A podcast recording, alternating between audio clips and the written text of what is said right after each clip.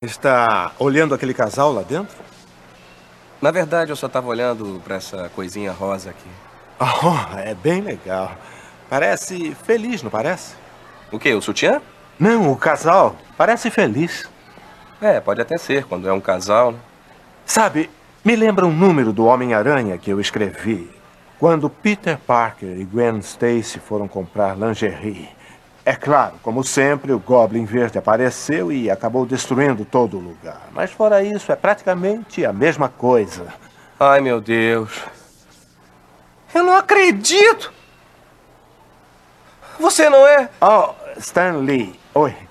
Os quatro fantásticos, Reed Richards, o corpo dele todo se estica. Eu quero saber se todo mesmo, aquela parte lá. Sei o que quero dizer. Nunca mencionávamos esse tipo de coisa antigamente, principalmente com as normas para as revistinhas. Ah, eu não estou acreditando que eu estou falando aqui com você. Você é o responsável pelo melhor. Vamos fazer a lista. O Homem-Aranha. Culpado. O Incrível Hulk. Infelizmente. Cara, isso é tão legal. Os X-Men. Agora que você mencionou. Cara, você é realmente um deus. Ah, olha só aquele casal. Puxa, eles parecem bem apaixonados. Vem cá, qual é a parada, hein? É a segunda vez que você fala de casais apaixonados. Eu gosto desse tipo de coisa. Diga, você tem uma namorada, Brody? Eu tive. Nós terminamos. A coisa. O pinto dele é feito de pedra laranja como o resto do corpo? é um segredo de super-herói. É, escuta, Brody, é, por que vocês terminaram? Ela era um pé no saco, queria que eu fosse um namoradinho normal, disse que eu tava ligado demais no mundo das revistinhas, sabe qual é? É, posso entender. Houve uma época quando eu só me interessava por isso. Eu tive uma garota, provavelmente igual à sua. Ela sempre reclamava que eu passava tempo demais com minhas revistinhas e temporariamente terminamos. Viu o que, que ela sabia? Você tá aqui agora, uma lenda nesse campo. Deve ter tido muitas mulheres depois dela, não tô certo? Ah, muitas mulheres. Jagger e eu tínhamos uma competição para ver quem tinha mais. Se quer saber, da última vez que chequei, eu estava na frente. Caramba, isso é demais! Mas nunca esqueci aquela garota. Quer dizer que você nunca voltou para ela? Um dia descobri que tinha se casado. Estraguei tudo, eu perdi a minha chance. Nem pensar. E aí, o que, é que você fez? Ah, segui com a minha vida. Criei alguns novos super-heróis especiais. Eram personagens que refletiam minha própria tristeza e meu próprio remorso. Como assim? O Dr. Doom, ele usa a armadura para esconder seu corpo disforme, não é? É. Ok. Era eu debaixo da armadura. O Hulk, um cara normal num minuto, um monte de emoções depois. Como eu, quando pensava no que tinha perdido. Então criou cada personagem como um meio de lidar com seu próprio arrependimento? É, a garota que eu perdi. Escute, faça um favor a si mesmo, Brody. Não espere, porque todo o dinheiro, todas as mulheres, até mesmo todas as revistinhas do mundo não podem substituir aquela pessoa. Sei não, todas as revistinhas? Confia em mim, naquele que sabe. Bem, foi bom falar com você. Continue com um bom trabalho. Continue lendo, que eu continuo escrevendo.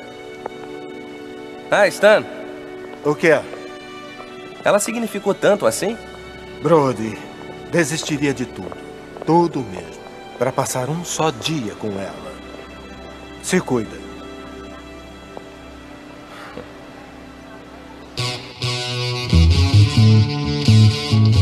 Você está ouvindo o Pipocast, o podcast que é um estouro.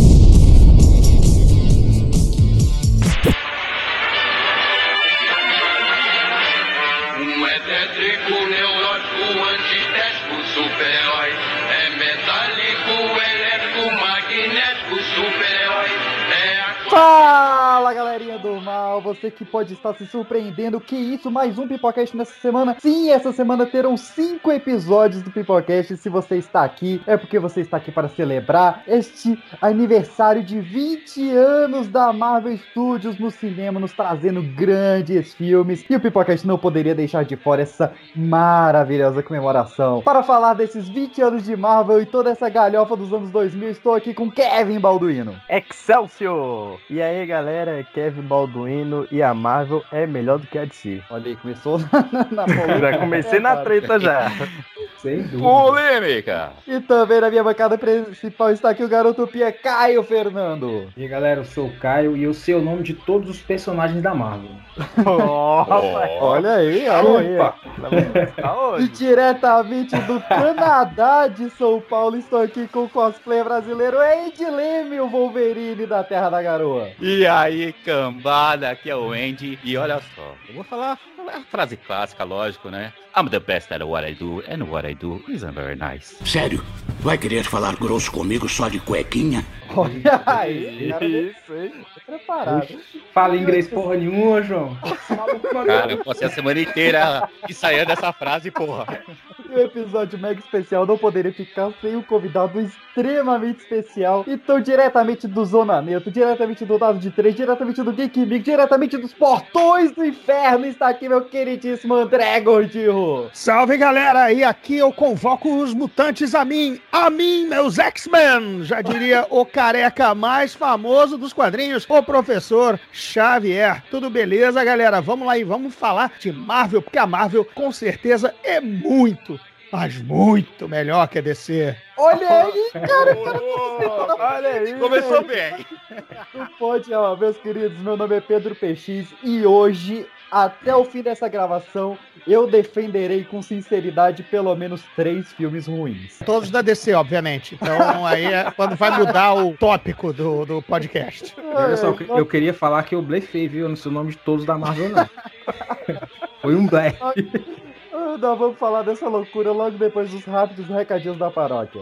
Caio acho que vai gostar dessa. Caio, pega pra ver o primeiro X-Men. Tem, um, acho que duas cenas do Xavier e do Magneto jogando xadrez. Só que eles não sabiam jogar xadrez. Presta atenção no que, que eles estão fazendo com as peças. Ele- Eles ficam comendo com o peão pra frente.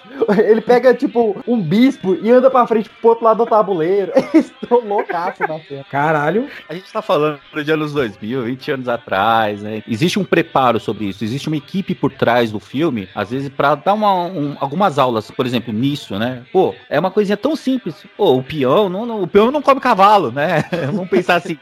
Ah, o Aí, peão não come cavalo. É que você nunca visitou as obras que eu frequento. Que obra você anda? não importa, né? É, é Não égua? importa. Não, é cavalo, foda-se. Não, mas se você pensar, hoje existe uma equipe pra isso, né? Pensar assim, ó, vamos pegar nesse detalhe aqui, porque a galera Eu- vai eu tenho analisar. certeza que hora dessa tem um ouvinte pesquisando. Peão come cavalo? Todo mundo tá pesquisando.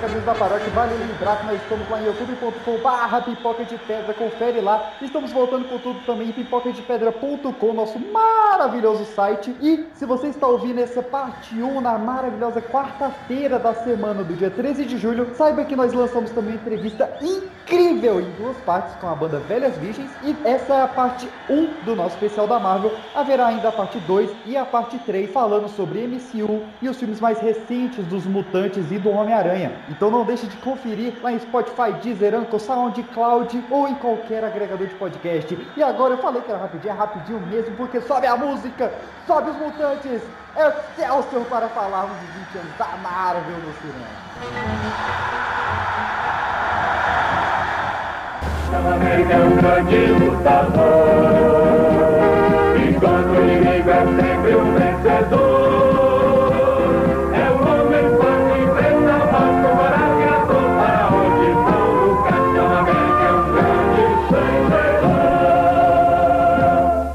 Capitão América.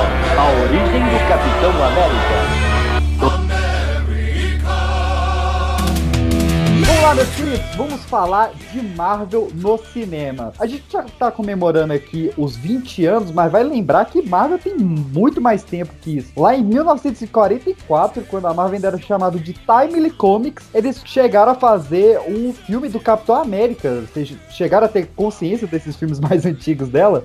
Cara, essa era a época daqueles filmes das matinês de Pulp, né? A gente teve esse, esse serial, né, do Capitão América, que não é exatamente um longa-metragem de qualidade ou de ah, ambições mais cinematográficas, como até mesmo ah, a gente vai chegar lá a versão bastarda de 1990, né, lançada aqui pela América Video Filmes. Cara, essa versão de 1944 do Capitão América, é- ela é inacreditável, porque a empresa que produziu o filme, não vou lembrar agora de cabeça quem é, mas que a- acabou licenciando da Timely, eles transformaram o Capitão América não no soldado Steve Rogers, mas no promotor Grant Gardner, que era um cara que não tinha super, super soldado, e ao invés do escudo, ele usava uma arma, velho. Esse filme foi tão maluco de gravar que o Dick Purcell, que foi o ator que interpretou o Capitão América no filme, ele chegou a infartar uma semana depois do fim das, das filmagens, e o médico alegou que foi sim estresse durante a gravação do filme. Olha o que, que esse maluco teve que passar. Não é pra menos, né? Ah, é uma loucura total. Mas avançando aí, surge a Marvel Comics, surge a Marvel Entertainment Group e começa toda a onda que viria a ocasionar a grande bolha dos quadrinhos. Eu chamei aí o, o Gordinho, que é um grande entusiasta dos quadrinhos, assim como eu, pra tentar ilustrar o que, que foi essa bolha que levou a Marvel a quase falência ali nos anos 90 e a vender os seus direitos cinematográficos cinematográfico. É, a Marvel teve problemas de administração, a também a grande era dos quadrinhos, a era de prata, a era de ouro, de vendagem mudou, os hábitos mudaram. A Marvel entrou em má gestões, enfim, em problemas termos. Mas ela tinha um, algo que hoje a gente trata nos bastidores, ou até em aberto, como IPs, né? Propriedades intelectuais, mas isso ainda não era tão explorado na época. Quem, quem era realmente o pioneiro desse, dessa ideia foi o Walt Disney lá atrás, né? Que ele é o cara que tirou, assim, do o que você via na tela, você também consumia de outras formas. Leia-se na forma de pullovers, casacos, bonequinho, parque de diversão. Quer dizer, a Marvel apenas tinha um, também uma gama muito grande de personagens, mas estava fadada apenas a estar nas bancas de jornal. E aí começou a dizer: não, peraí,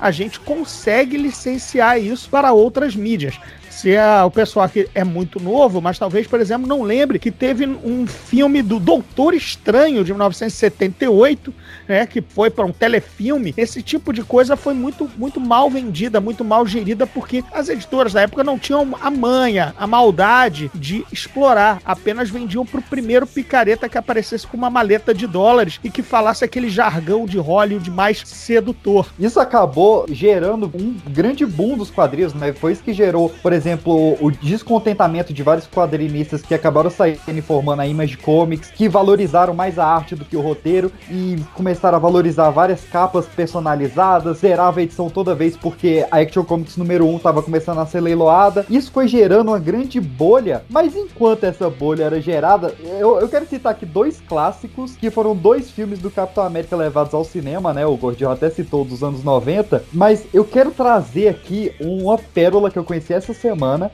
que é o Capitão América de 1979. Eu trouxe aqui alguns trechos do filme, eu, eu tive a honra de assisti-lo, e eu quero trazer alguns trechos dele aqui pra, pra vocês verem o tanto que, que o povo tava maluco. O filme ele se passa nos anos 70, o Steve Rogers, ele é filho de um soldado que era chamado de Capitão América na guerra, então tipo, o Steve Rogers não é o Capitão América de novo. Nesse filme, o Steve Rogers ele se torna um artista, depois de, de largar a marinha, e ele cria um personagem de quadrinhos que veste uma roupa com a bandeira dos Estados Unidos. Esse cara ele acaba tendo um acidente de van durante esse depois, depois desse acidente, injetam nele um soro chamado de flag, né, que em inglês é, é bandeira, que esse soro é feito com as glândulas sudoríparas do pai dele, que era o soldado de guerra. Gordinho, olha, olha a trama desse Maria. filme, maravilhoso. Maravilhoso. É, E a- eu vi isso na época, né? Porque era, era também época. telefilme e passava aqui nas. Nos, enfim, na TV aberta, que era o Capitão América que andava de moto e colocava o escudo na frente, como se fosse o visor da moto, é, Sim, protegendo ali a.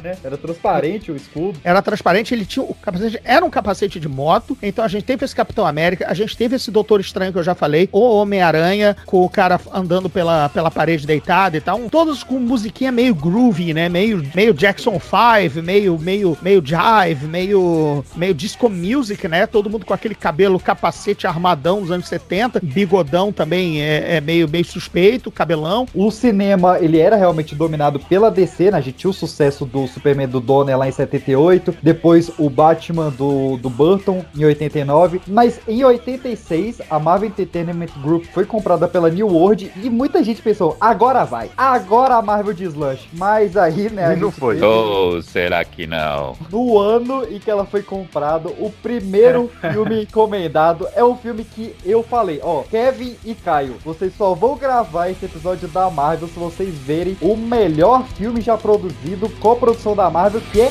Howard, o Super Pac. um típico macaco sem pelos. Ah, Johnny, eu não quero que você saia daqui ofendido. Beverly, escuta. eu tenho uns assuntos importantes para resolver por aqui, mas eu te ligo de noite.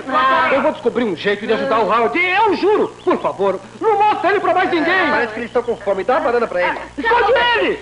Leva ele no cinema! Eu Volte nunca aqui, vi a Brenda. notícia pedir ajuda. Tô indo! Tô indo! Mas por que, que você tá tão irritado? Por quê? Escuta.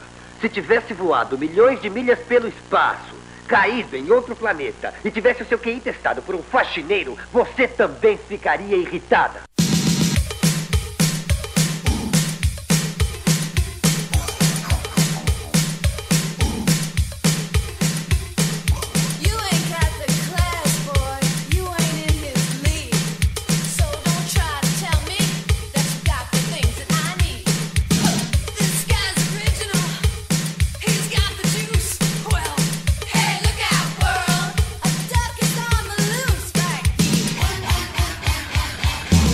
Não, Howard é o super-herói. Passou É, o Howard. Super fácil. Nem tu sabe.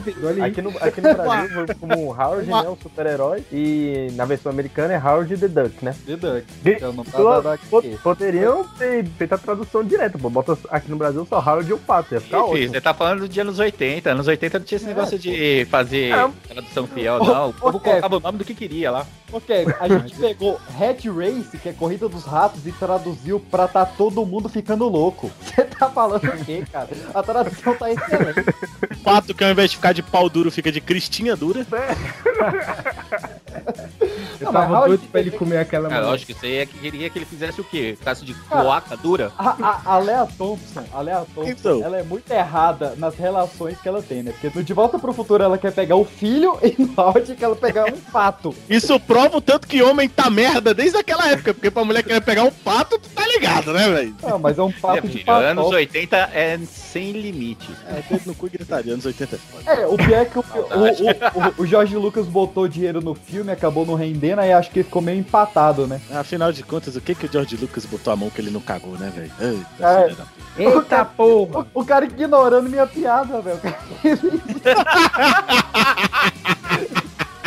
Isso você ia deixar ofendido, viu? Eu lembro que uma entrevista do Lucas que ele deu entre os próximos Indiana Jones, né? Que ele tava fazendo já a última cruzada. Ele diz quais são os seus planos. Ele assim, fazer mais dois Howards, rindo, né? Claro, foi, foi o primeiro grande fracasso realmente que doeu no bolso da Lucasfilm e ele mandou essa. E O Lucas, na época, ele tinha recém adquirido várias dívidas por causa do Rancho Skywalker, né? Que foi uma grande aquisição dele. A, a Neverland do George Lucas. E pra suprir essa- essas dívidas, ele tinha que fazer deslanchar ah, o filme do Howard. Então, a Marvel pressionou pra ele fazer uma animação. Ele falou, não, a gente vai fazer live action, que live action que tá dando dinheiro. Então, ele fechou o contrato que ele tinha ali com a Marvel Animation. Foi pra eh, Industrial Light Magic, né? Que era a, a empresa lá que ele tinha co-criado pra fazer Star Wars. E quando ele vendeu a divisão de animação dele, da Lucasfilms, que era a Computer Division, essa divisão foi comprada por um sujeito chamado Steve Jobs, que transformou ela na Pixar. Ou seja, há um grande estudo aí de como Howard o Pato influenciou a criação da Pixar. E se hoje nós temos Toy Story, é por causa de Howard o Pato. É, e tem, assim, essa dívida do Lucas, além de ser o Rancho Skywalker, que era, digamos, um grande ralo de dinheiro, porque era o sonho dele de montar um estúdio pessoal, ele também tinha vindo do divórcio com a Márcia Lucas. Então ele estava descapitalizado, porque a mulher levou metade da grana dele, e a outra, o resto, estava investido no, no Rancho Skywalker. Aí ele viu a Marvel como uma grande saída, uma grande sacada. Era pra também ter a brincadeira dos três Howards, né? E não, não capitalizou, não aconteceu. Por conta do politicamente correto de hoje em dia, ele ia, ia ter muita gente que ia chiar com o que ele abordava lá, com aquele lance lá. Ah, ah, mas esse- humanos esse parecem, filme- parecem macacos, isso deve ser repugnante. Não, mas esse filme, é, ele era da época, e na época não tinha né, a cultura que a gente tem hoje, né? Não, Era, sim, era outra, outra cultura, outro Outra pensamento. pegada, né? eu, é, eu lembro de uma cena do, da, da pata na banheira, mano. Com os peitos de fora. Cara, Quando que você vai ver tipo, isso em é. 2020? Um filme em 2020. É. não tem Não, e ele, por exemplo, ele fuma charuto. São coisas assim, por exemplo, Ele- já que temos ele aqui o a cosplayer Playboy. do Wolverine, né? O Wolverine Opa. não fuma mais Tem charuto. Playboy de pato, né, velho? Tem Playboy de pato. A Play É Play. Dunk, é. Mas o Wolverine não, não fuma mais charuto desde, desde nove, mais ou menos 98, 90, Sim, 96, 98, quando entra o Joe Quesada como é, editor, o publisher, editor-chefe da Marvel. Não é por nada não, mas eu jurava que ele era uma criança, só que depois que eu vi correndo, era um anão, velho. Não, não, Anão, é anão uma- corre... É que anão corre Não, não, engraçado. são, são seis anões e os seis ganharam framboesa de ouro. São seis anões? É. anões. Não, aí a gente entra na tara do Jorge Lucas, que é por empregar não, né? Porque. Ele e o Pânico. Cara, gostou, cara gostou. Assim, os Jawas do primeiro filme, a maioria eram crianças, né? Porque era- eles eram magrinhos e fácil de vestir com aquele capuz e tal dos Jawas do, de Guerra nas Estrelas, ou pra geração mais nova, Star Wars Uma Nova Esperança. Mas, a partir dos Ewoks, é tudo anão. Aí ele fez Willow na Terra da Magia. Willow. Tudo anão. O Howard, anão. Entendeu? Ah, Então, então, tá na dúvida, vê o, o Howard correndo, ah, um anão. Isso é um anão. Não, é, mas, mas isso foi muito criticado. Não o fato de ser um anão, mas que os anões que ele usou tinham tamanhos diferentes. Então, tipo, na cena em que ele cai na, na lixeira, a perna é muito maior e tal. Mas olha o que, que o povo tava reclamando também, Caralho, né, eu não tinha reparado isso, Pedro. Não, não, mas É, dá pra você reparar, tem umas cenas que você percebe que ele tá numa altura um, um pouco maior do que outras. Você, na cena você vê isso. Isso porque não tinha Twitter, não tinha Facebook, não tinha memes, não tinha nada. Você, você gravava de olho e comentava pros amigos e acabou, entendeu? Peraí, na Não, moral, não tinha nem ser internet na época direito, né? Internet Não deve. popular. É, na- naque- naquele tempo, sem toda essa comunicação, deve ser difícil ach- achar sete anões, viu? Sei. Ele é pegou emprestado com a Branca de Neve. O Howard, ele, ele figurou duas vezes já no MCU, né? Ele aparece na cena pós-crédito do Guardiões da Galáxia 2 e ele aparece na, na luta final do Avengers Endgame, né? Então o Howard tá aí, cara, traz aí Kevin Feige.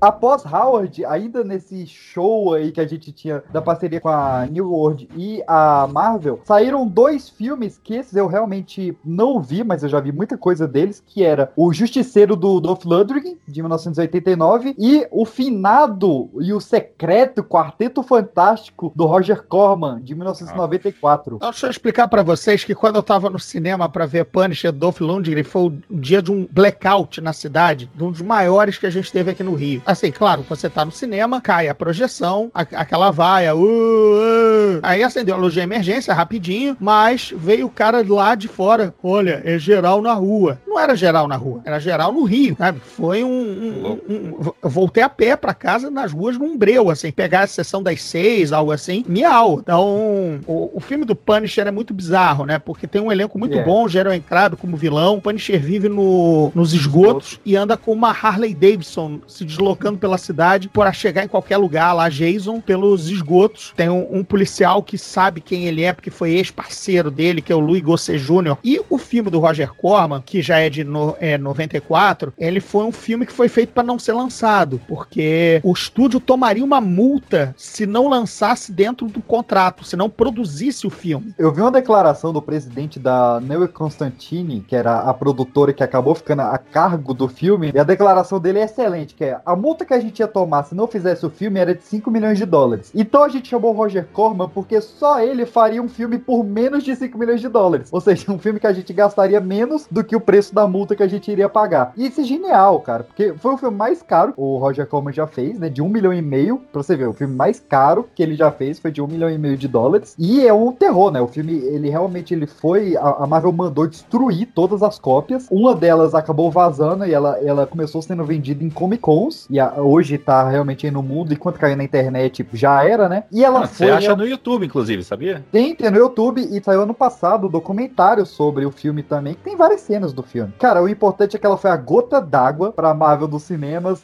e aí ela acabou fechando uma parceria com a Toy Biz na época do, do Avi Arad, né? O famoso Avi Arad, produtor dos filmes Homem-Aranha e tal. E com isso começou realmente os planos de fazer um filme dos maiores mutantes que já existiram junto com a New Line. Mas primeiro surgiria o que realmente foi o primeiro filme de sucesso de um super-herói baseado na Marvel. Um filme Aí que sim. hoje, se a gente aplaude Deadpool e Logan por ter feito o filme 18 anos, a gente não pode esquecer 1998 de Blade.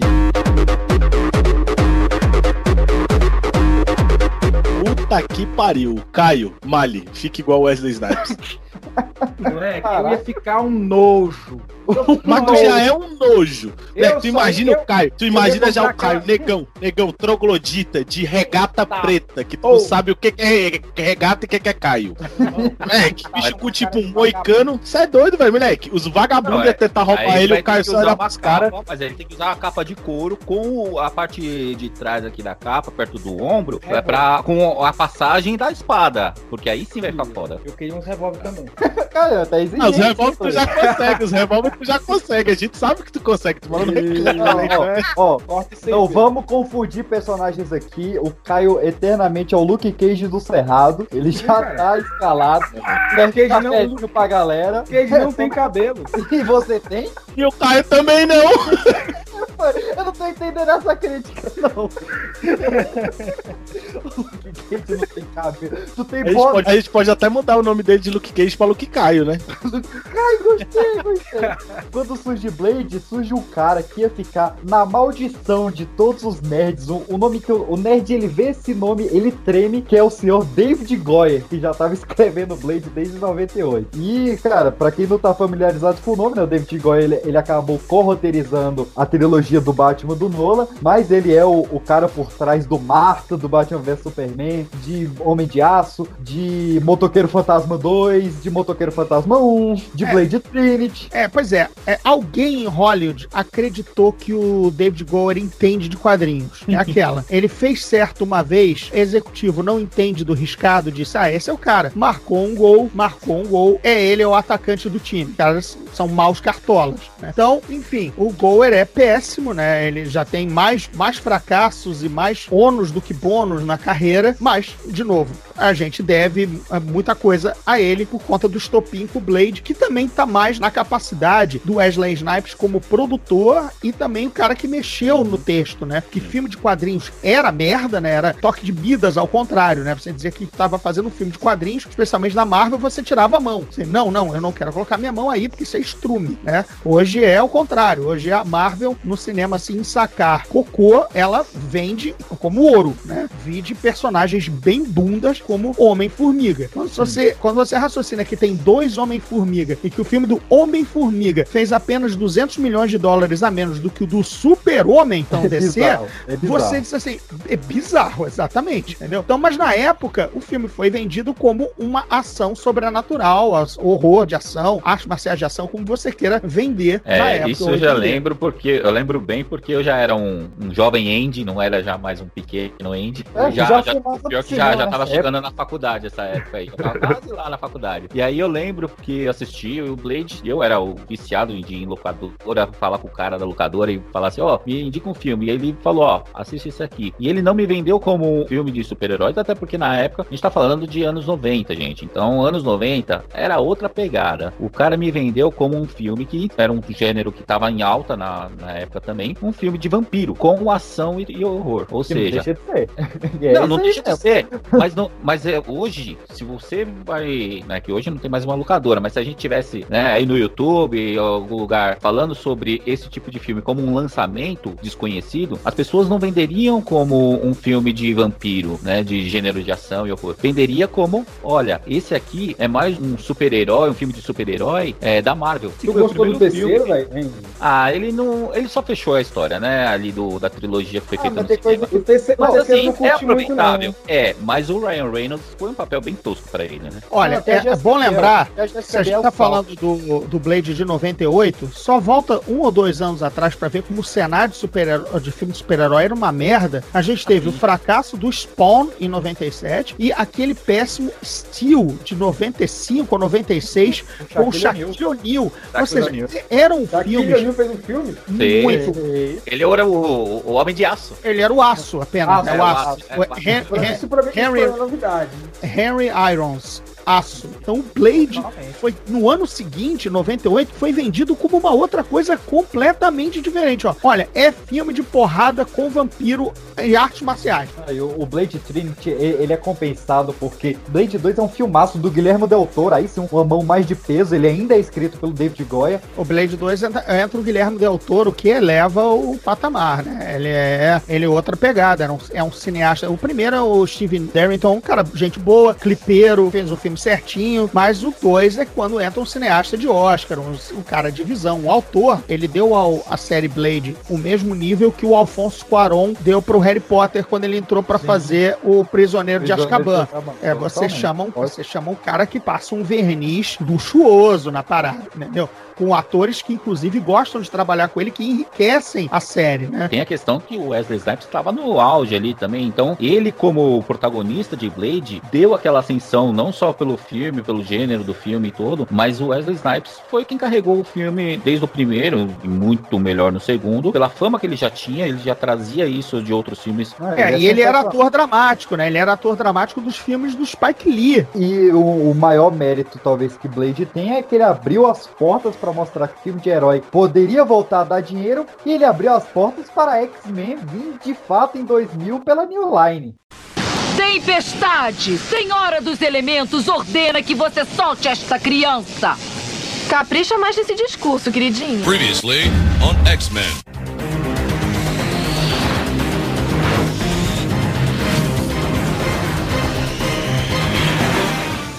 E aí sim, cara. E aí agora a gente tá falando de filme de herói de verdade, tudo isso aí, ó.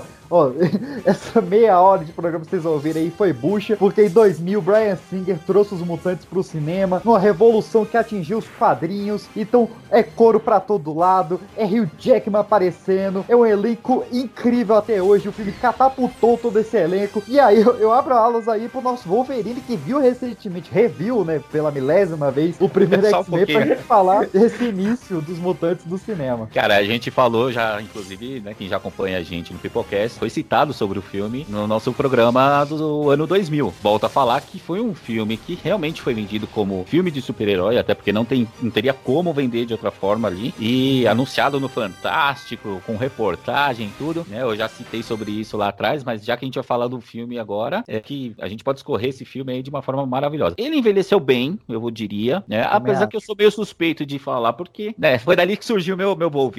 Só, Diga. só só confirmando, no caso, o Wolverine de 2000, ele foi o primeiro naquela pegada daquele efeito especial foda, né? Ou teve algum antes dele? Ah, cara. Não, na verdade é o seguinte, não, o filme, ele tinha uma outra pegada de filmagem, só que Matrix aconteceu em 99. Então, tudo que era planejado pro, pro X-Men, que já estava em produção, mudou por conta do sucesso de Matrix. É, os uniformes foram repensados para ser todo pretos, filmagem com arame, tanto é que a luta do Wolverine com a Mística é uma, é uma bizarrice, né? Porque não, não, não seria daquela forma, é totalmente copiado de Matrix. O filme é curto, o filme tem 90 minutos ou 85 minutos, porque o orçamento não dava para conter, a sala de perigo ficou de fora, o Fera ficou de fora, o Anjo ficou de fora, tudo isso estava no roteiro, tudo estava desenhado, mas o dinheiro foi acabando porque as dificuldades técnicas de produzir o filme foram se tornando muito grandes. Então o filme foi dando uma enxugada, ele ficou realmente curto, tem história, de novo, eu repito, ele tem 90 minutos, ele é muito enxutinho, ele parece um trailer pro X-Men 2 e ele foi uma venda muito complexa, porque ah, primeiro, um filme de equipe. Nunca tinha se feito um filme de equipe, só se vendia o filme em cima de algum herói isolado, herói solo, né? E um elenco de desconhecidos capitaneado por dois senhores, porque os dois maiores nomes do elenco são Patrick Stewart e Ian McKellen. E nos Aí. bastidores também a gente tem aí o, o- início da carreira do Kevin Feige. Foi no filme do X-Men que ele começou ali como assistente de produção e tal. Aprendeu Início com ali da, da mestres, carreira. né? Isso. É estranho, né, falar que, pra quem tá ouvindo hoje, que o Patrick Stewart e Ian McKellen eram realmente os grandes nomes, porque esse filme estourou o Hugh Jackman, que hoje é mega amado, a Halle Berry, que, que tá, me veio Mulher Gato na cabeça, mas ela é uma excelente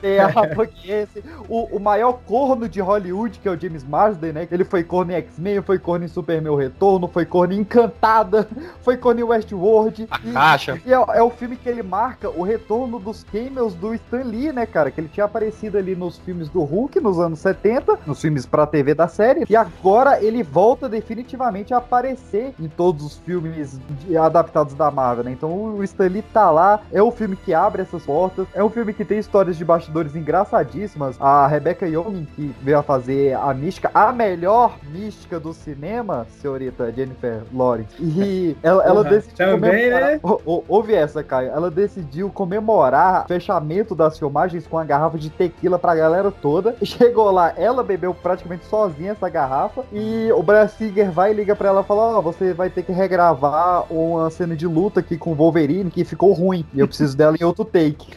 E foi lá ela gravar essa cena bizarra lá dela com, com o Wolverine. E ela rodando e rodando e rodando, pá, parou, vomitou o Rio Jackman do cabelo até o pé. E, a- e aí o, o Brian Singer falou, não, velho, vai do jeito que tá mesmo, vamos usar a gravação original lá que a gente tem. Como é que segue desse jeito? Que coisa É, maravilhosa. Outra, outra história engraçada que tem do X-Men, cara, que, assim, é um filme cheio de erro de continuidade, né? Como o Gordinho falou aí, do Hugh Jackman, que ele fica magro, fica forte no filme. Mas tem uma parada também, você, o Andy, que eh, viu várias vezes, pode reparar melhor. Se você olhar os olhos de alguns dos mutantes, você vai ver que muda direto. Sim, sim, sim. E outra, a gente tá falando de, de efeito prático ainda, né? Porque apesar, lógico, da- dos efeitos especiais da época, tudo, é, esse- essa questão de maquiagem era muito prático, né? Então, cara, o que tinha de erro nessas coisas é demais. Pô, Era defeito, era defeito prático, porque a, a lente da, da mística era tão fuleira que ela só podia usar por uma hora, senão dava ruim. E, e a do Dente de Sabre, ele acabou usando mais tempo, ele ficou cego por dois dias por causa da lente. Falar também na, na, na tempestade lá, aquela cena roda, roda, tempestade, já viu? Que aí- Não, é a frase dela. É, ela ficou tão enjoada, velho, na cena que ela vomitou. A equipe tinha que levar balde, toda a filmagem pra ela com medo a- dela a vomitar, a cena do entendeu? primeiro filme, quando ela fala, você sabe o que acontece com o sapo se ele leva um raio? Aí fica dois segundos de silêncio assim, né? Aí a cena foca no grosso, daqui a pouco volta pra ela, ela fala assim, o que acontece com todos os outros? E tipo, veio o raio. Mano, mó cena... Você sabe o que acontece? Tu sabe quando ele tomou raio, o cara tá, caralho, o que que essa maluca tá falando, brother? Tipo, ficou meio todo mundo. Ah, e aí, o que acontece? Aí ela, é, mas que todos os outros. Ih, pá, toma raio. Mano, já mete um Raiden ali já era, caralho. E eu era muito fã da banda Os Mutantes, cara. Vocês gostavam também? Que banda? Ele gosta Ele tanto de fala horrível. Gosta de coisa ruim, Pedro. Ele não Ô, fez isso. Ô, ô, o Caio não É conhece os precisa- Ele Mutantes. quer beber, velho. Precisa, ele quer. Ele...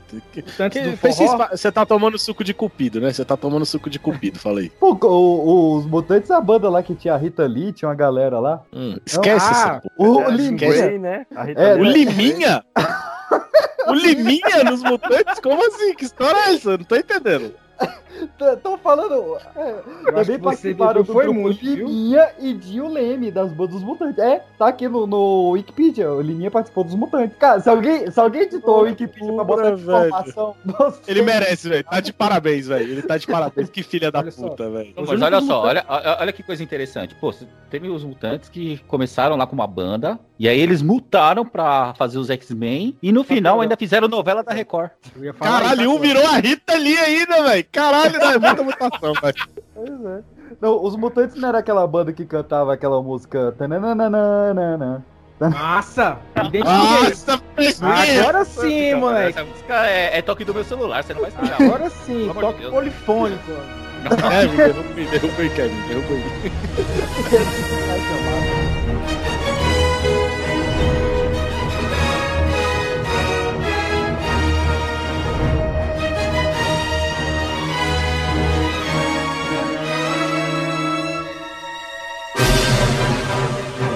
Quando os mais poderosos vilões se unem. Nada poderá nos deter! Quando a Terra está sendo ameaçada. Magneto quer guerra? Terá guerra! Quem poderá nos salvar? O mundo está um caos, vão ficar aí parados. Esse é o X da questão. Não permitirei que aconteça. E vocês? X-Men, o confronto final. Hoje, duas da tarde, em temperatura máxima. X-Men foi o grande sucesso e claro, se você a gente conhece alguma coisa de Hollywood, é que o grande sucesso ele traz uma continuação, né? Então, três anos depois, traz, cara, a confirmação definitiva de que na Marvel clássica, na Marvel pré-MCU, a sequência é sempre melhor do que a original. Então, se Blade 2 foi incrível, se Homem-Aranha 2 foi incrível, X-Men 2 é um filme incrível e que quase foi muito merda, porque Brian Singer queria Steve Buscemi como noturno. Agora veio o dinheiro, agora entrou a sala, de, a sala de perigo que ficou cortada do primeiro filme. Agora nós temos um filme que vai além das duas horas. Ele só erra em tentar jogar ali no balaio de gato a, a saga da Fênix, o início da sedução, que é meio sem pé nem cabeça de acontecer, né? Mas era quando você também nota que todo o elenco tá meio, tirando o elenco, claro, Xavier e Magneto, mas o elenco tava meio que assim, porra, a gente não vingou, né? A gente tá aqui agora de coadjuvante pro Rio Jackman, né? Aquele negócio, você tá num time, é, a galera, ninguém conhece a galera do time, e tem um que se destaca, o técnico fala assim, ó, é o seguinte, toca a bola pra ele, porque ele vai carregar o time. Mário É mais 10, né? Exatamente. É o baixinho, Olha, né? X-Men 2 é a seleção brasileira de 94. E o Noturno é o Cafu, né, cara? Porque o Noturno ele brilha no. no, no- E corre pra caralho também, né? e corre pra caralho. É, o Aquela, cara. aquela cena da cara branca dele. A chamar cena da Casa Branca é um, de, um desbunde, como dizem. O noturno, na verdade, parece mais o Amaral. Caraca, isso é muito errado, cara. Isso vai ser muito cortado. Cena É da a Casa cara de Branca. seu Amaral mesmo. Já que a gente tá falando de qualidade, vamos falar de confronto final então, né? Já que a gente tá nesse roteiro de qualidade aqui. Porque eu, eu disse que eu ia defender filme aqui, e eu sou um grande defensor de confronto final. Eu acho o filme muito bom e muito injustiçado. Olha, antes que você defenda, eu já vou dizer o seguinte: trilogia, principalmente dos anos 2000, o terceiro filme era só pra fechar a história, porque, pelo amor de Deus, não dá pra, pra fechar assim, não. Olha, a gente tá falando de X-Men, confronto final. Se você pensar, Matrix Revolution foi o pior de todos. E o 2 eu ainda defendo um pouquinho, mas o 3 não dá. O 3 foi ruim mesmo. Blade, Blade Trinity. Blade foi- Trinity, a gente já falou, né? Então, você vê. Uhum. É, minha tese é 3. sustentada, hein? Homem-Aranha. Vamos parar por aqui. vai. Até de volta pro futuro eu não gosto do 3, não. Eu falo mesmo aqui que eu acho bem fraco. Mas confronto final, cara, não sei se. Eu, eu acho que eu tava num dia muito bom quando eu vi esse filme pela primeira É só vez. rever, cara. Aí você não vai estar num dia bom e você vai entender que é uma merda. Que hoje em dia ninguém tá em dia bom, né? Não tem dia bom mais. Mas, velho, a forma que eles ab- abordaram a cura mutante eu acho muito interessante. A cena de abertura do anjo tentando podar a- as asas com a gilete, aquilo me marcou demais. Eu fiquei, caralho, foda. Ah, O erro foi a troca, né? O erro foi o, o, o Brian Singer crescer o olho de querer fazer o filme do super-homem. O Brett Ratner não é um diretor, o Brett Ratner é um playboy pegador de mulher de Hollywood, né? Cresceu na, em Hollywood por dar as festas certas, fornecendo moças e, e aditivos para as pessoas certas, né? Então, Eu gostei muito do seu cavalheirismo de fornecendo moças e aditivos nas festas.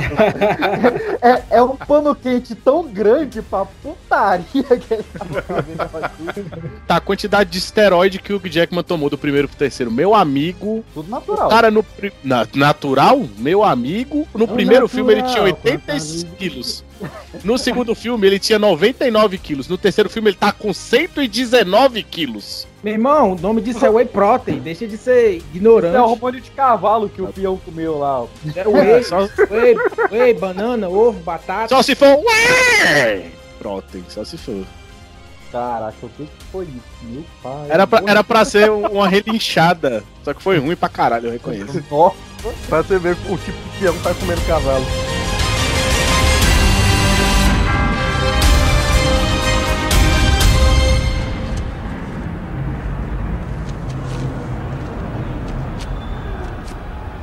Agora cai fora daqui.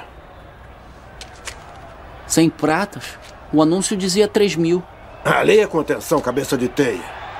Ele diz 3 mil por 3 minutos. E aos dois você ferrou ele. Por isso, eu lhe dei o 100 e tá de bom tamanho. Eu preciso do dinheiro. E quem disse que isso é problema meu?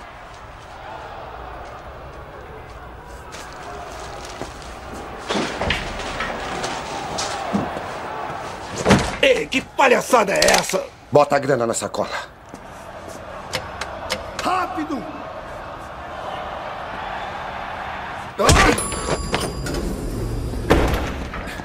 Ei! Ele roubou a fêmea! Pega esse cara! Segura ele! Ele levou a grana! Valeu! Qual é a tua? Deixou o cara escapar! Cerquem ele na portaria e chamem a polícia! Você podia ter acabado com o cara. Agora ele vai fugir com o meu dinheiro. E quem disse que isso é problema meu?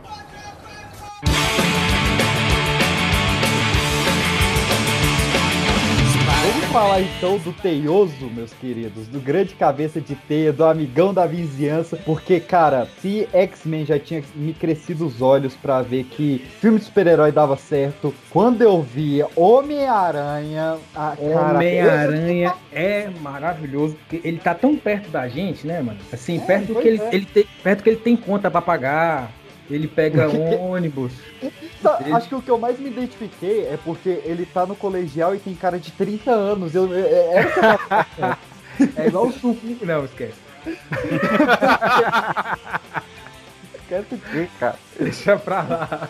E o, o Homem-Aranha foi um muito bizarro, né, cara? Porque o primeiro trailer, ele era totalmente focado no, na cena das Torres Gêmeas, né? Que foi uma cena caríssima de fazer, onde o Homem-Aranha ele ia perseguindo lá o- o- os bandidos e prendia o carro deles entre as duas Torres Gêmeas. E essa cena foi gravada em 2001. Só que Sim. rolou uma parada meio chato com elas, né? Exatamente. Teve que cortar a cena. Tanto é que o pôster do filme, se vocês procurarem pôster Homem-Aranha 2002, muito facilmente vocês vão achar o pôster onde no reflexo dos olhos dele tá as Torres Gêmeas, né? Que essa cena era o clímax do filme. Esse filme ele sofreu algumas adaptações e inclusive saiu veiculação com, com as Torres Gêmeas, saiu né, uma porrada de mídia e aí depois eles tiveram que refazer, teve um certo atraso na época, isso eu lembro, né? Porque eu já, aí eu já era um jovem quase senhor Andy, porque a gente tá Não, já era divorciado, já, já era divorciado. não, não, não, divorciado não, mas eu tava noivo, eu já tava noivo nessa época. Olha aí, ó, olha aí. E aí, cara, ó, olha uma curiosidade pessoal. Olha só, uma curiosidade pessoal. Essa época eu trabalhava é, como promotor de loja. Então, quem ouviu. Mas, é- mas é o episódio do ano 2000 de novo mesmo, né? As mesmas histórias. Aí tu é roubado, moleque. Então, aí a gente vai voltar, mas eu vou falar sobre o Homem-Aranha, coisa que eu não falei lá. Então, assim, ó, aproveitando aí a audiência que não ouviu, né, no episódio do Pipocast do ano 2000, é bom ouvir bastante aí pra pegar as referências de agora. Então, se você não ouviu, dá uma pausa aqui, volta lá, ouve tudo e depois continua aqui. Eu Esse quero jogar uma episódio. coisa na roda. Fala aí. Na, na do Kevin, tomara. Tá com Não mão nada a ver com isso. Não, não. É que eu, eu vejo, sempre eu vejo muita gente com discussões sobre isso, de qual foi o melhor ator que interpretou o Homem-Aranha no cinema, pô. Ih, Tem gente que- tem- Tem gente que fala que o primeiro Homem-Aranha não, não foi tão legal porque ele realmente não tinha cara de ser um adolescente. Ele parecia realmente um, um cara de 20 e tantos anos. É, ele já era um cara Já, velho, né? já os mais recentes, realmente o ator parece um, um jovenzinho, uma, uma adolescente catarrenta, aqueles. Semelha ao, ao- ao Peter Parker mesmo, é o Tom Holland. Inclusive, Não, o- pra mim é de o- longe. É, De longe inclusive era ator. o, o, o Stan Mas, ó, Lee. gente, o- o, o Stan Lee, quando, tipo, abençoou ele, falou assim. Ele, o Stan Lee olhou pro Tom Holland e falou: Cara, você é o Homem-Aranha que eu sempre quis ver no, no cinema. Você pega fotos antigas do Stan Lee e compara com o Tom Holland de hoje, eles são idênticos, cara. É impressionante. Caralho, você tem foto antiga do. do... Fiquei medo, hein? Que medo. Só, da- só, só dando informação aqui, ó. O Tom Maguire tinha 27 anos no primeiro Homem-Aranha. Mas, ó, Ah, não tinha não. Ah, é um filme muito maluco, Cara. cara. Você chama o, o Sam Raimi, que ele, é- ele era um cara de filmes de terror, né? Que fez A Morte do Demônio, poucos anos depois. Era um cara famoso por efeito prático. E, olha só, isso aqui eu, eu, eu- descobri recentemente também. Acho que foi até o Tom Maguire que, que contou, foi o Sam Raimi, não lembro. Que a cena em que a Mary Jane escorrega e o, o Peter pega a bandeja e vai pegando lá o pão, a fruta e tal, aquela coisa toda, aquilo não é efeito especial, cara. Aquilo, o Tom Maguire teve que fazer mais de 70 vezes até conseguir pegar tudo ali. Você revê a cena. quando, eu descobri isso também, eu fiquei chocado, velho. Eu falei, cara, isso não é, É sério efeito, isso? O cara, louco. é, É, pois é. Porque o, Sam Raimi, ele não, ele não gosta de efeito especial, ele só gosta de efeito prático, porque ele é um maluco. Agora, sabe uma cena que eu acho muito tosca de Homem-Aranha, de verdade? É do Homem-Aranha 3, quando ele tá dançando no meio da rua lá. Quem não acha? Mano, Se aquilo alguém- é muito Se tem alguém que acha essa cena boa, porra, mano, vai rever seus Pô, é o conceitos. Emo-Aranha, cara. Não, o Emo-Aranha. ela é boa pra meme. O filme não. Ah, foi feita pra isso. É, é um filme visionário. Visionário. Ele falou assim: olha, É, eu ela é vou fazer essa cena aqui porque vai fazer sucesso, vai, virar, Ah, vai viralizar, virar meme lá na frente. Eu gosto muito da trilogia clássica do, do Sam Raimi, mas, cara, é o mesmo filme.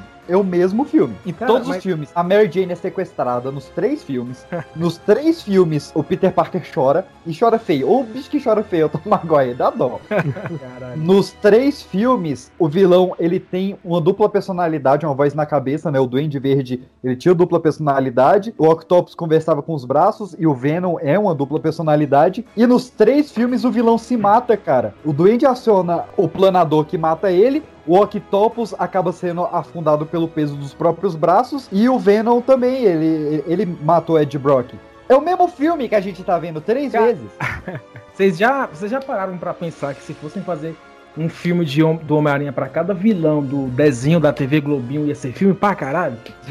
Eu acho que o Homem-Aranha e o Flash são os heróis que têm a maior galeria de vilões do- dos quadrinhos, cara. É muita gente. Tá, e já E- pegando, já pegando o gancho, é, se- vocês lembram, né, do Homem-Aranha da TV Globinho, né? Que pra mim foi o melhorzinho. Sim. Eu achava muito foda. O espetáculo É, Homem-Aranha. Qual? Não, pô, não era o espetáculo Homem-Aranha. É. é que a TV Globinho É. passou espetacular Homem-Aranha, passou Homem-Aranha e seus amigos. Eu falo Nossa. aquele antigo, aquele clássico, que o, o bicho ficava feliz quando levantava um fusca, essas coisas, que a dublagem era mó tosca.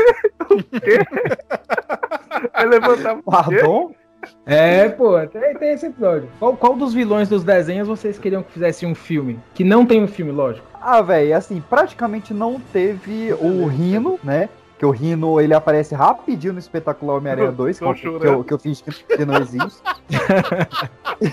Nossa senhora. Tava Oh, segurando pra fazer a piada aqui.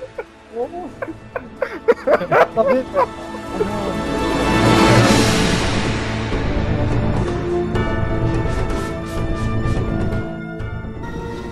Vamos abaixá-lo com calma.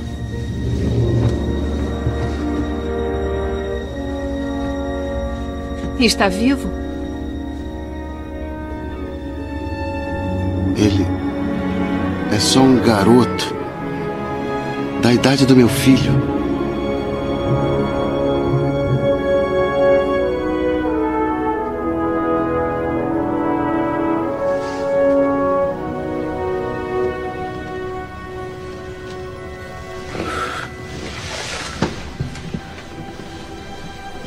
Tá tudo bem.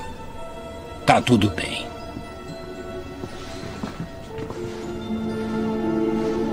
Encontramos uma coisa.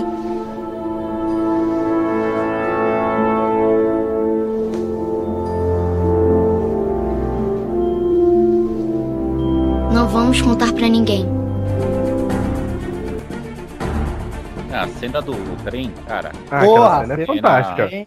É, não, A essa era fantástica mesmo. E assim, é- é uma cena que você. Ele é revelado ali pra galera, né? Aí ainda tem a- o, o passageiro do trem que fala assim. Pô, mas é só um, um menino, né? Um menino de 27 anos. Mas, cara, é uma cena icônica, porque é ele sendo o herói da galera ali mesmo. E depois a galera salvando ele, de certa forma, né? E mantendo a identidade secreta dele. E pra ele voltar lá, tretar e falar assim: ó, vai lá, salva a gente, porque você é o nosso herói. Cara, é uma cena sensacional. Vocês querem Não, falar é- da tia May, dos últimos, do último filme? Ah, ah, Eu tá. quero- eu quero- Achei que era a original. Eu, eu acho que ela tá usando muito Jequiti. É o quê? Ela tá usando muito Jequiti. Isso aqui, acho que a bicha é uma velha, vai ficando mais nova. É produtos Ivone, pô. A gente vai falar de, de, de Tia May já já, já já, né? É, no- nos próximos episódios. Da, da nova Tia May, né? Se vocês quiserem, a gente fala da, da velha aí. Vamos, vamos falar que Homem-Aranha só tem dois filmes, que é melhor? O que, que vocês acham? Não, ó, Homem-Aranha 3 até os 38 minutos é um filmão, tá? Só que ele tem Porque- duas não, horas e mais uma hora 38. depois fica uma Pô, é, é porque assim, Não. eu gosto muito, cara, da, da- Primeiro, a luta inicial do Peter com o Duende Macabro lá, o James Franco, é muito massa, que tem a, a aliança da Tia May que ela vai caindo e aí ele vai descendo os níveis dos prédios e pegando a aliança. Essa cena Aquela é do caralho. gostosa da tia May? Não, a Não, ela aquela, velha. não. Essa, Ah, essa é a não, tia. May catatônica. Essa A velha. Que isso, Caio? Não, eu pensei que era Oxi. nova, pô. Poxa, a tia May, a tia May mãe do. Eu não sabia mãe- que você tinha fetiche por terceira idade, mano. A tiazinha, Não, é. a tia May A tiazinha. A tia, a tia May do, do, do Tom Maguire tá viva ainda? Ah, com certeza não, ela já tinha 945 anos naquela, naquele. Cara, a gente tá rindo. Rosemary Harris, vamos ver. Morreu mesmo? Pam, pam, pam, pam, pam, pam. Não, tá viva, ô Kevin. 92 anos, vivinha. Ah, pai Não Mariazinha. morreu não, pô. Eu falei Ah, já foi pode rolar um remake de. Já pode rolar um remake de Titanic com ela, né, agora? Caraca, velho, 92 anos e atuando, ela não aposentou não, velho. Mas vamos focar aqui no programa. É, bora, Foi só bora. um. Porque, cara, a cena do, do- da transformação do Homem-Areia é muito foda também. Não, ok, ok. Tudo isso é ok. Só que a merda toda que vem depois faz a gente esquecer tudo que era bom, até os 38 minutos. Não, eu gosto, eu gosto. Assim, o, o- o que me incomoda é o. O que me incomoda é quando ele começa a dançar na rua. O Emo-Aranha, o Emo-Aranha. Ah, ah, ah, pra Emo-Aranha. quê? Pra quê? Pra quê aquela merda daquele topete? Não, aquilo não tem cabimento aquilo, velho. Aquilo Se não, ele não fosse- dá, não dá, não dá. Ele ele era, fosse ele era rebelde.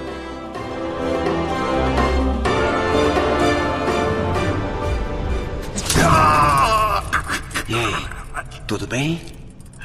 Você não sabe. Eu fui absolvido. Não por mim. Quem disse que você é o juiz? Você. Você disse.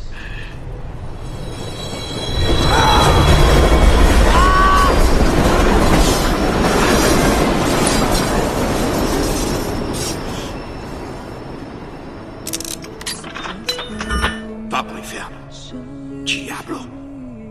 Tudo bem. Mas você também vai. Your presence still lingers here, Eu assisti Demolidor de forma muito tardia. Já devia ser, sei lá, tipo 2011, 2002. Já- acho que já tinha Vingadores já quando eu vi- fui ver Demolidor. Meu Deus do céu, velho. Eu já lia quadrinhos, eu já lia a, a- Eu tava ali lendo a fase do Frank Miller e todo mundo falava, ó, não veja Demolidor, o filme é uma merda, o filme é uma merda. E aí eu fui ver o filme pra, pra ver se era uma merda mesmo. Só que. E é adorou, tá. adorou. Adorei, porque É estranho, eu não cara. vi, eu não, Por vi, quê? eu não vi a versão de cinema, eu vi a versão do diretor de Demolidor. Que a versão do diretor, ela tem meia hora a mais, ela tem o, toda a investigação do, do caso do assassinato de uma prostituta lá, que é foda essa investigação, que mostra o Demolidor realmente advogado. Ela tem piadas envolvendo o Clube da Luta, ele é sangrento, ele é mais sombrio, ele tem uma introdução com a história do, do Jack Batalhador Murdock, que é foda. Eu, a versão do diretor é muito boa, cara. Tá, mas só me responde uma coisa. Ah. ele tem, a, ele tem a cena da luta no parquinho? Ah, uma cena ruim. Uma cena ruim, não. A cena ruim. Não, não, Nossa. pera, pera, pera, pera, pera, pera, pera. A gente tem que lembrar daquele filha da puta, daquele merda do Colin Farrell com a porra de um alvo na testa. É, o mercenário tem, o mercenário tem ovo na testa. Véi, ele O tem, mas bullseye. aquilo não tem como ser pior Oh, que não. aquilo. Agora eu vou concordar. Eu odeio o Colin Farrell em qualquer papel. Eu odeio o Colin. Odeio. Ah, não, mano. Ele fazendo o. Nossa, cheio de Como que chama? birra. Eu não sei o nome. Eu não sei o nome do filme Não. em português, cara. Aquela. Aquele filme que ele faz na cabine de telefone, mano. Como que chama? Telefone. É o telefone. Por um fio. Por um fio. Por Isso. Por um fio. Ah, não, Cara, te- telefone é é da com hora, porra. Não, ó, tem um filme do Colin Farrell que eu acho um filmão e que ele tá muito bem, que é Alexandre, só. Mas Ó, de resto- Ah. Grande. Pre- preste atenção. Alexandre Magno da Macedônia. Ó, preste atenção. Ah. Eu estou baixando a versão do diretor de Demolidor. Aí sim! Aí Eu tenho certeza que eu vou me arrepender. Então prepare-se pra ser xingado durante a semana. Aí sim, a gente devia fazer uma live assistindo todo mundo Demolidor. Ah, não. É, Se vocês- filme do- o filme do Demolidor do Ben Affleck é tipo o Lanterna Verde do Ryan Reynolds. É uma Nossa. Não, não, não, Não. não, não, não, não, não. Você Você nunca mais de comparar esses dois. Não, não dá nunca ousa comparar comparar esses dois. Um Você é uma merda, um é uma merda e o outro é abaixo de merda. O Lanterna Verde é muito, muito, Não, muito, Lanterna Verde não tem muito classificação. pior do que Demolidor. Ô, Marcel, eu só queria te informar que a Lanterna Verde também Ah. tem uma opção do diretor, tá? Mas essa Também, aqui- não, não, essa mas eu eu não vou arriscar. Tá Não, cheio dos Peixes, XP, de onde é que tá arrumando essas coisas? Peixes, de Eu verdade. traba- Eu, Ah. eu, não deve, eu não deveria. é, tipo assim, eu, eu re- reassistirei essa versão porque você me trouxe uma coisa saudosista. Eu perdi um primo tem um pouco mais de um ano, um ano e meio, e a primeira vez que eu vi esse filme foi na casa dele com ele, que ele escolheu esse filme. Então você me trouxe uma boa lembrança. Por isso que eu vou dar a fala que ele chance. era cego. Não, porra. Cara, eu vou ver o filme com cego, porra! O filme é em braille, tá no livro, caralho! Nossa, seu doente! Mas eu pensei a mesma coisa, viu? Eu não tinha me ligado. Ele tava narrando pra ele, não, tá acontecendo isso. É, eu ficava com ele. Olha aí, vai o Demolidor. Olha aí. Passando ali agora pelo parquinho. Tá pegando pauzinho, jogou na Jennifer Gardner. Nossa, que gostosa. Errou, voltando. Jennifer Gardner agora dá um soco, erra o soco, erra outro soco. Meu Deus do céu, ele não consegue porque ele é cego. Pô, Mas mas, ô, então- você, foi, você foi falar do nome dela, cara. Eu lembrei de outra coisa, mano. Electra. Como esse filme que é bom pra caralho. Electra, Pô, é horrível. Como é que foi sair um spin-off dele, mano? Cara, Como? A, a Marvel nessa Electra, pô. época- Electra.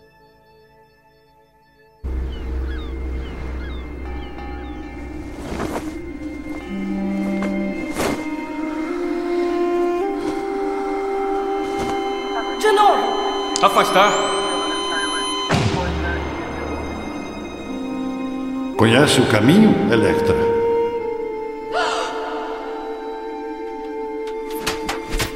Kimaguri. A habilidade de controlar o tempo. O futuro, até a vida e a morte. Eu sou a melhor estudante daqui. Não a melhor. A mais poderosa. Você nunca assistiu Electra, Marcel? Não, velho. Não, eu, eu não consegui assistir o filme, porque eu peguei acho, meia hora de diretor? filme. Ah, Não, peraí, peraí, peraí. Porra, Peraí, tomou ele saiu- filme. Tinha que ser Ele igual o Quarteto 2005. Fantástico dos anos 90. Não, ó, não tinha que ó, existir. eu, eu que defendo o Demolidor, eu falo, Electra é inassistível. Não tem Inassistível. como. Se eu assistir 23 minutos dele, foi muito. E olha que Caralho. mulher, mulher gata eu vi até o fim. Electra eu não consegui. Não, tu, tu viu, tu viu, mulher gata Não. até o filme por causa da Halle Berry, filha da puta. Todo Ah, mundo sabe disso, Jennifer todo mundo viu por causa. É, mas tem a Jennifer Garner. É, mas a gente... É verdade, vocês estão... Então, mas é inassistível. V- Vamos falar da, da tara da Marvel que tem em fazer sequência de filme bosta? Como que Motoqueiro Fantasma teve um 2? Porque tinha o sensacional. PX, de verdade, tu tá querendo irritar neguinho hoje, né, velho? Caralho, tu tá, tá, tá pegando merda um atrás da Não, outra, não, hein, não, velho? não, mas Peixe, tinha, mas, tinha mas Nicolas a, Cage, caralho. a, a, a versão do diretor de Motoqueiro Fantasma é boa? Arriscar. E a versão do diretor de Motoqueiro Fantasma 2. O, É, não a tem lógica, não tem lógica. a versão- A única coisa, a única Não, coisa não, não, boa de Motoqueiro vem Fantasma piada 2 boa. é o Mephistófeles. Pera aí que veio uma piada boa. É não tem como ter versão do diretor, porque Motoqueiro Fantasma não foi dirigido, ele foi pilotado. Diretor... Você vai cortar isso, Peraí, não vai? cadê a piada boa? Outra boa agora. Trapalhões, trapalhões, trapalhões, vai, trapalhões.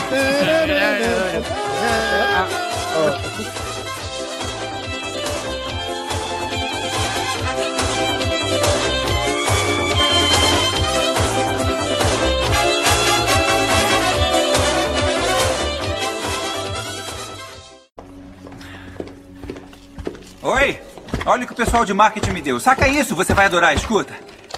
Tá na hora do pau!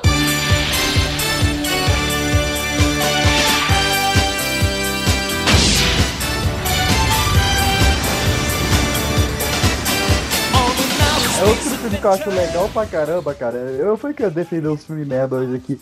Eu gosto do filme do Quarteto Fantástico. Não, eu, ah, eu vou entrar no seu time, eu também gosto. Eu, não gosto, não. Eu ah, é gosto. pra caramba. Eu gosto Ah, daquela eu gosto. gostosa lá que, que estica o braço. Jessica Alba. Estica o braço, cara, que o cara misturou o Quarteto Fantástico com os incríveis, velho. Ela fica... Ele pegou o final do 2. Ele pegou o final do 2, que a gente É. tá com um só. Ué, eu, eu tô errado agora? Ah, Ah, não agora. Sério, corta aí então. Cara, mas... Corta aí, É a pau. Mas assim, o que o Caio falou tem uma certa coerência, porque o Quarteto Fantástico saiu em 2005 e em 2004 tinha saído Os Incríveis e quando saiu, a galera da produção do Quarteto Fantástico ficou em choque, porque o final era igual. E, e você pega que, pô, nos Incríveis você tem a menina que fica invisível, você tem a Elástico, você tem o cara Brutamontes, né? A única que muda é o velocista com o Tocha Humana. E tem o aí- gelo. que não tem no Quarteto Fantástico, eu não sei qual é a. Ele, tá- ele- ele tá confundindo com o surfista prateado. Ou não, animal. Eu sei quem é o surfista prateado. O que é o gelo? Quem é o gelo, Não. então, do quarteto aí? Não desgruda daí. Não é do Quarteto Fantástico, não, pô.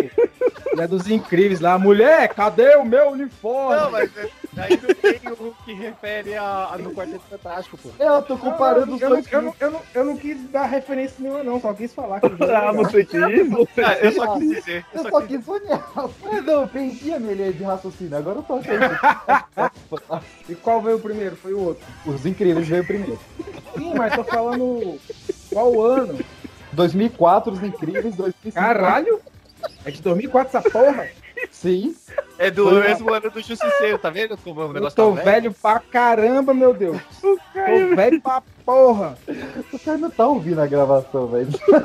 Eu falei em O dois Caio minutos. tá tipo assim, tá, mas qual é o meu primeiro? E aí, outro que o final. Como é que é? Como é que eu falei?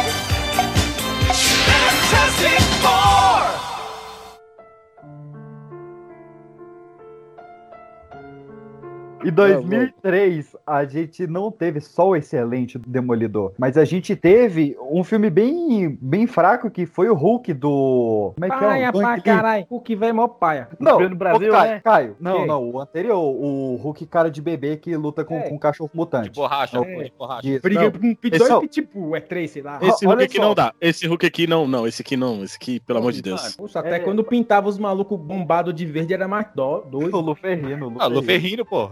Ah, Cara, mas o Luffy é sensacional. foram Hum, necessários. Nossa, João. Pera aí, eu conheço esse cara que fez o Hulk. O Eric Bana, ele fez Troia. Ele é o Heitor. filme é- Heitor! Não, caralho, ele fez Falcão Negro e Perigo, porra! Troia. Nossa, eu não lembro Heitor! Tá. É. Foram necessários 69 artistas técnicos, 41 animadores, 10 animadores de músculo, 9 modeladores de CGI, 8 supervisores, 6 pintores, 5 argumentadores de captura durante um ano pra fazer o Hulk mais parecido com o Shrek que a gente já viu no cinema.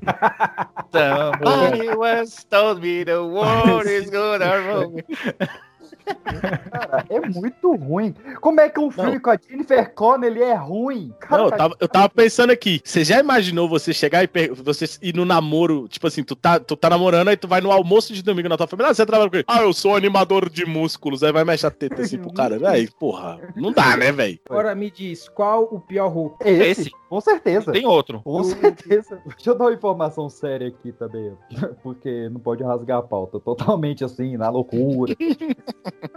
Porque, ó, saindo do Hulk em 2004, o David Mazel, que na época era o diretor de operações da Marvel, ele veio com um projeto que ia mudar o mundo. Esse cara, ele merece parabéns. Porque foi esse cara, David Mazel, guarda o nome dele aí, ó, vocês que vangloriam pra sempre Joss Whedon, Kevin Feige, até o próprio Stan Lee pelos quadrinhos, mas vamos aplaudir também David Mazel, que foi ele que chegou lá com o pau na mesa e falou, ó, nada de a Marvel ficar só licenciando o filme dos outros, a Marvel tem o culhão pra fazer os próprios filmes. E esse cara, ele pegou uma dívida bilionária com a Marvel, a Marvel quase faliu de novo, onde o acordo era o seguinte, as empresas que entraram nessa iam dar 525 milhões pra Marvel, pra ela fazer 10 filmes em 8 anos, e ela receberia de volta os direitos do Homem-Formiga, Vingadores, Pantera Negra, Capitão América, Manto e Adaga, Doutor Estranho, Gavião Arqueiro, Nick Fury e o Shang-Chi. E o que que a Marvel decidiu fazer? Licenciar os filmes do Justiceiro e do Quarteto Fantástico. É, foi, foi, foi a boa e velha Morrem dois por um futuro. Sacrifícios precisam ser feitos.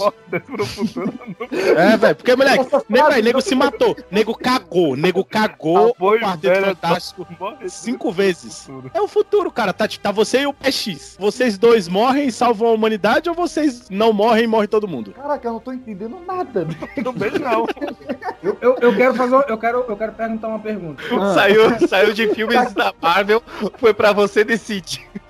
Andy, Tá papo de maluco, vai. Andy, eu quero que.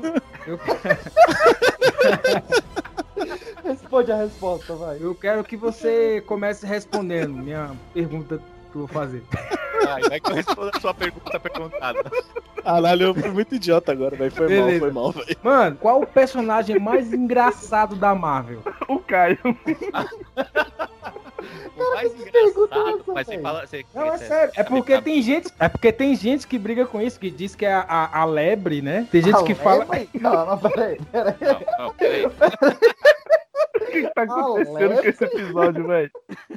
Perdeu a linha. Cara, Perdeu Eu a linha você não entendeu a referência, seu, seu bosta. eu não entendi. Foi dos últimos 10 minutos eu não entendi nada.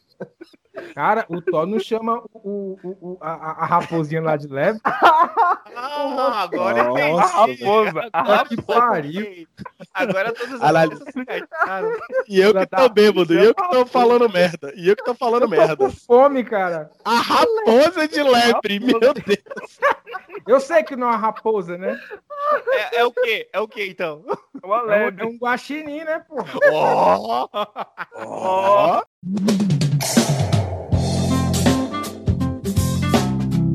Só pra dar uma dica do que está por vir, no ano de 2005, a New Line acabou vencendo seu contrato, pois tinha adquirido os direitos do Homem de Ferro e não fez um filme. Então, em 2005, os direitos do Homem de Ferro voltam para Marvel, os direitos do Hulk voltam para Marvel e também a Lionsgate perde os direitos da Viúva Negra e a Sony perde os direitos do Thor. Dois anos depois, o estagiário lá do filme dos X-Men, um tal de Kevin Feige, assumiria como presidente de produção da Marvel Studios e aí sim a parada ia mudar de figura, pois ele assumiria a produção de um tal de Homem de Ferro. Mas isso, meus queridos, a gente fala depois de amanhã. Na parte 2 do especial da Marvel, muito obrigado. E eu queria muito agradecer a presença do meu queridíssimo Gordinho. Gordinho, o espaço do Pipocast é seu para fazer sua propaganda, seu jabá. E mais uma vez, obrigado de coração, cara. Foi um grande prazer te ter aqui. Olha, eu é que peço primeiro desculpa por sair falando e atropelando aí, porque tava no tesão das informações aqui, porque Marvel, e especialmente essa época, essa época que eu tava muito ativo na cobertura de cinema e trabalhando já na. Enfim, já, já tava formado como, como jornalista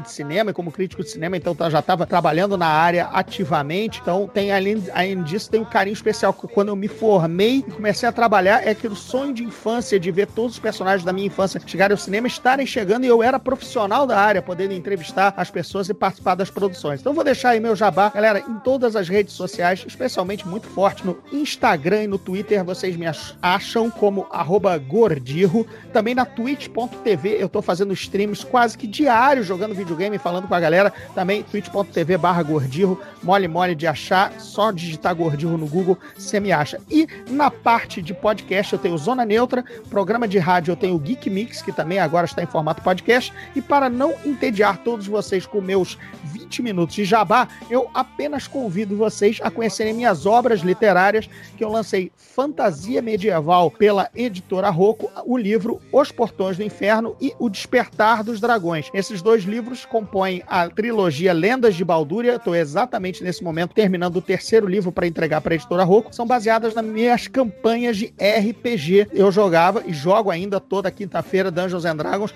Então, se vocês quiserem entrar por essa seara, Os Portões do Inferno e O Despertar dos Dragões, duas aventuras épicas de alta fantasia medieval, com tudo que você espera: guerreiros fortes, espadas mágicas, é, dragões, demônios e feitiçaria e bruxaria e espadas selvagens.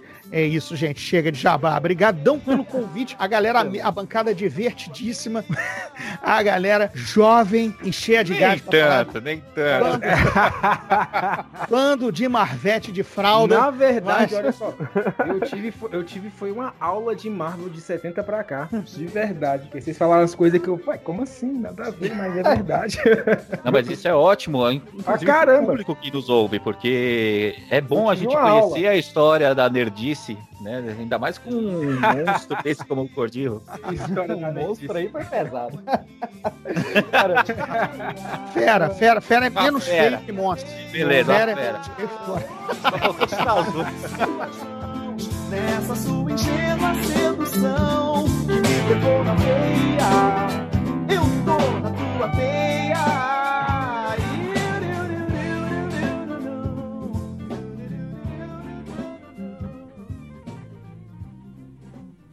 Eu vou botar mais um aqui no, no, no programa, porque, pra virar papo de maluco mesmo. Eu vou botar o Marcel aqui. Não, pera aí. Eu chamei o Marcel aqui, porque o Marcel não sabe o tema, você que tá ouvindo. A gente tá fazendo várias substituições, botando gente aleatória. Eu, eu chamei o Marcel. Gente aleatória, ó. É, tá vendo? É, isso. Eu me senti ofendido também. Te chamou de aleatório, Marcel. eu me senti ofendido também, mas foda-se. Marcel, a gente tá falando da, da, da Não, tia pera, May. não fala. Cala a boca, cara. Fala não, pô. Mas não, eu chamei o Marcel porque eu não poderia comentar. A gente Hum. tá fazendo um episódio sobre, sobre cinema bem específico, que você já vai saber o tema. Eu não poderia falar, eu não poderia falar desse filme sem te chamar, porque em 2003, meus queridos, nós tivemos um dos meus filmes preferidos, um filme de super-herói que eu amo, que é o Demolidor do Ben Affleck, cara. Que é um Ah, não. muito É cara, sério isso? Eu falei que eu ia defender esse filme aqui e eu adoro o Demolidor do Ben Affleck. Eu tô aqui pra defender ele até o final. Peraí, peraí, peraí que eu vou buscar uma cerveja. Peraí, peraí, peraí. Peraí, a minha acabou. Caralho, velho, não é isso. Tá lá no fundo xingando.